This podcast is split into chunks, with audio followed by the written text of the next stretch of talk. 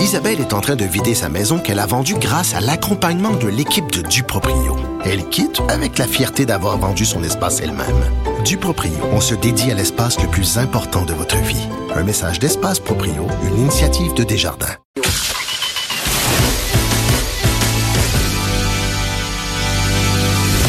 Elle a du mordant et aucun règlement municipal ne l'interdit. Geneviève anime les effrontés. Cube Radio. De retour aux effrontés où je continue, euh, où je m'évertue plutôt à décortiquer l'acronyme LGBTQ.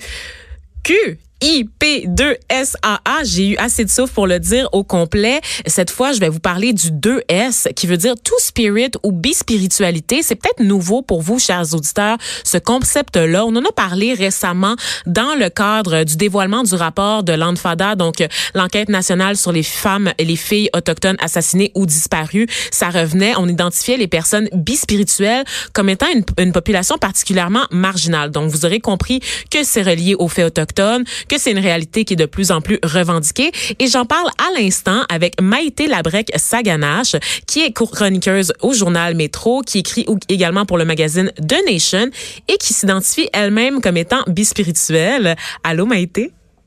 Moi, dis, Salut, ça va? ça va bien, toi? Oui, ça va super. Donc, Maïté, euh, tu nous parles, t'es loin hein, en ce moment. T'es où exactement? Oui, je suis à Waswanipi, donc c'est euh, c'est environ trois heures au nord de Val d'Or. Donc c'est pas c'est pas si loin. Ah, c'est pas si loin. Je pensais que t'étais dans le coin de la baie James.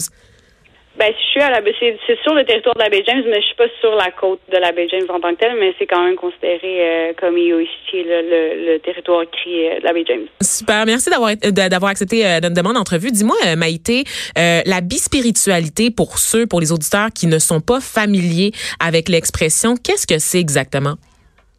Ben, peut-être parler du terme en tant que tel. Euh, Mm-hmm. le terme, euh, tu sais, bispirituel, euh, personne aux deux esprits ou euh, two spirits, ça vient en fait d'une- traduction d'un terme Ojibwe qui veut dire deux esprits, donc qui, qui fait référence à quelqu'un qui a un esprit et masculin et féminin à l'intérieur. À l'intérieur d'elle. Donc, euh, c'est parce que nous, bon, on, on considère que tout, que, que chacun de nous a un esprit. Bon, certains en ont deux. Euh, bon, puis ça, ça, ça a été un terme qui a été revendiqué dans les années 90 là, euh, pour euh, englober euh, les, autochtones qui veulent décrire leur identité de genre ou sexuelle. Mhm. Et là, tu dis de- depuis les années 90, mais c'est beaucoup plus vieux que ça, en fait, l'origine de la bispirit, bispiri- bispiritualité. Je vais y arriver, mon Dieu. C'est beaucoup plus vieux que ça, quand même, dans, dans vos histoires collectives, dans la tradition orale autochtone. Oui, exactement. Bon, euh, on n'avait pas, euh, je veux dire, bon, euh, avant la colonisation, toutes ces, toutes ces questions-là de genre-là étaient bon, étaient, étaient très différentes euh, pour nous. Euh, Il y a des, il y a des encore, il y a des, il y a, des, il y a des récits qui nous viennent de traditions orales là, euh, de plusieurs communautés, plusieurs nations qui disent bon, ben, ces personnes-là avaient un rôle euh, très important euh, à l'intérieur de nos, de nos, euh, de nos familles, de nos camps, de nos, de nos tribus. Puis c'était des gens qui étaient considérés comme spirituellement élevés. Bon, parce que si tu n'as pas juste un esprit, t'en as deux, ou ben t'es, t'es juste différent. Donc euh, certaines nations, bon, considéraient que ces gens-là étaient plus près du monde des esprits, là, donc qui étaient qui étaient euh, qui étaient choyés en fait. Puis bon, euh, avec la colonisation, avec l'Église qui est arrivée, bon, la, les, les mœurs sont changées, puis les, bis, les bispirituels se retrouvent alors très marginalisés à l'intérieur des communautés parce qu'il y a cette homophobie-là ou cette transphobie-là latente qui nous vient d'un héritage chrétien. Oui, c'est ça. Donc, c'est carrément la- l'arrivée de l'Église catholique où on faisait la promotion du modèle homme-femme, du mariage entre les hommes et les femmes tel que défini par la Bible, qu'on a gommé les traditions et l'héritage autochtone, c'est ça? Exactement. Et tranquillement, euh, vous reprenez la parole, vous revendiquez. Il y a comme une espèce de gros mouvement euh, de retour aux sources euh, au sein des nouvelles générations de jeunes autochtones qui revendiquent ces identités-là. Est-ce que c'est un long processus? Parlez-moi un peu du processus. Comment on, on en vient à retrouver ces mots-là qui ont été perdus dans le langage tranquillement? Ben, je pense que ça commence, ça commence même à l'intérieur de nos communautés, ça commence même à l'intérieur de nos familles. Euh, c'est vraiment un long processus, mais de plus en plus, euh, même, c'est bon, les, les services, euh, les services sociaux, euh, puis de santé ici sur les territoires créés, le Creole Board maintenant sont au courant que les, ben, notre communauté est marginalisée, euh, vont prendre des actions aussi pour euh, protéger ces personnes-là. Euh, tu sais, c'est vraiment un travail d'éducation. Je pense a Picogan aussi, toutes les, tout le conseil de bande a reçu en fait une formation sur les personnes spirituelles, comment bien les aider, comment bien les inclure dans, dans, dans divers espaces. Donc, euh, Picoyan a, remporté un prix aussi pour ça au Gala Arc-en-Ciel. Donc, c'est vraiment. Puis maintenant, ils ont une marche aussi pour la fierté dans la communauté. C'est vraiment un long processus. Puis même à l'intérieur de nos cérémonies, je veux dire, c'est nous les femmes, on est, euh, on, on, on, nous dit de, de, porter une jupe. Bon, il y, a des, il y a des enseignements autour de ça, des jupes à ruban. Nos jupes sont sont super belles en cérémonie, mais il y a des, il y a certaines femmes qui vont qui, qui vont qui vont un peu euh, se déplacer là sur le spectre du genre qui des fois se sentiront pas à l'aise de porter une jupe puis tu sais c'est c'est d'aller le dire sans sans se faire euh, sans, sans avoir l'air de, de, de, vouloir désobéir. Tu sais. Mm-hmm. C'est de puis donc de ramener ça aussi dans nos cérémonies. Euh, puis même que bon il y a même dans c'est dans, dans, dans le milieu des cérémonies aussi les, les ce qu'on appelle les medicine men sont, sont au courant de ça. Maintenant, essaient de d'avoir des de, de retrouver ces teachings là aussi autour de autour de notre communauté, comment on était perçu avant, mais bon, quand on a, avec la colonisation, des fois, c'est, dur de, de, retrouver ces histoires-là, puis ces, faits-là aussi. Ben, c'est ça. Euh, Parce qu'on constate que c'est quand même un traumatisme. Est-ce que vous constatez une certaine résistance dans la communauté euh, au fait de se réapproprier cette partie-là de, de, de, votre histoire? Parce que je me permets une parenthèse.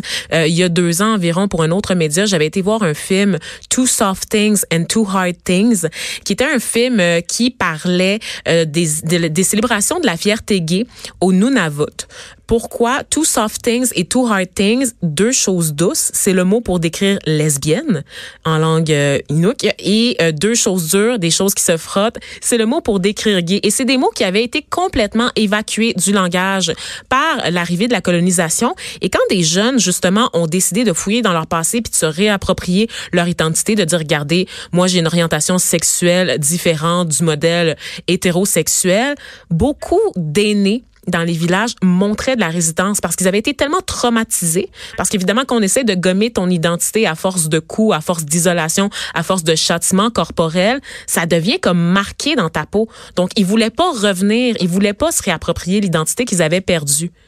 Est-ce que tu as constaté ça? Oui, exactement. Puis, oui, c'est ça. Puis des fois, oui, il y a, des... y a il y a de la résistance dans les communautés. Euh, dans certaines communautés, dans certaines communautés aussi, la, la, il y a encore une très forte présence de l'Église aussi. Euh, donc il y a des communautés où ça passe mieux. Euh, mais je dirais que de plus en plus, bon, euh, de plus en plus, euh, il y, a, y, a, du progrès là à ce niveau-là. Mhm. Et dis-moi, euh, toi-même, ton expression, l'expression de ton, euh, de ta bispiritualité, ça se traduit comment? Parce que je sais que tu fais, je te stocke sur les réseaux sociaux et j'ai aucune gêne à le dire. je suis la reine du stockage et je sais que tu participes régulièrement. J'ai no shame. Que tu participes régulièrement à des activités de chasse qui sont normalement euh, réservées aux hommes. Donc, je crois que et là, tu me corrigeras si je me trompe, Maïté. Je crois que normalement les femmes s'occupent de nettoyer nettoyer la viande et les hommes vont chasser, mais toi, parce que tu t'identifies comme étant bispirituel, tu as l'opportunité de faire les deux? Euh, ben, je pense que moi je passe beaucoup de temps avec mon oncle. Puis mon oncle l'autre fois il m'a dit, il m'a dit, tu sais quoi ma nièce, il dit tu peux pas, tu peux pas, euh, tu peux pas te fier sur personne. Je vais tout t'apprendre, fait que tu vas tout savoir quoi faire dans le bois. Fait que euh, je pense que tu sais, je pense que j'ai la chance d'avoir des membres de ma famille aussi. Puis j'ai même pas besoin de, le dire que que je suis bispirituelle. Tu sais, c'est pour eux, c'est comme c'est normal si je veux le faire, euh, si je me sens à l'aise de faire, ben il faut, ils vont ils vont m'apprendre.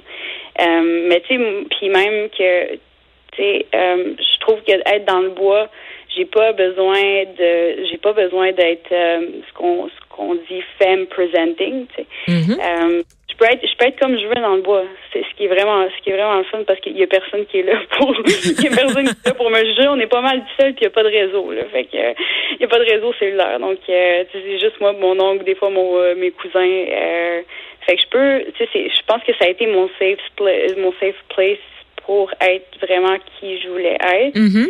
Euh, sans les standards de beauté, sans les standards de genre et tout ça. Donc ouais, ça me ça m'a vraiment aidé. Puis même mon côté, mon mon, mon côté masculin qui ressort plus des fois. Euh, pour moi, ça a été euh, ça a été euh, un safe place aussi pour contre beaucoup d'abus. Tu sais, ma masculinité, ça me fait sentir plus forte, ça me fait sentir plus moins vulnérable. Puis ça, j'ai j'ai appris à, à j'ai appris à l'accepter aussi. Là. Mm. Fait que ouais, ouais, non, je pense que ça ça se traduit pour ce, comme ça là vraiment. Donc, un processus de réaffirmation de ton identité qui a certainement été bénéfique, Maïté, et on l'espère que ça l'est pour tous les jeunes et les moins jeunes qui, qui tranquillement redécouvrent leur bi-spiritualité. Donc, merci. Merci d'avoir été avec nous, Maïté, puis d'avoir euh, partagé un peu de cette réalité, donc des minorités euh, sexuelles là, au sein euh, des communautés autochtones. Merci. Ça fait plaisir. Bye. Bye.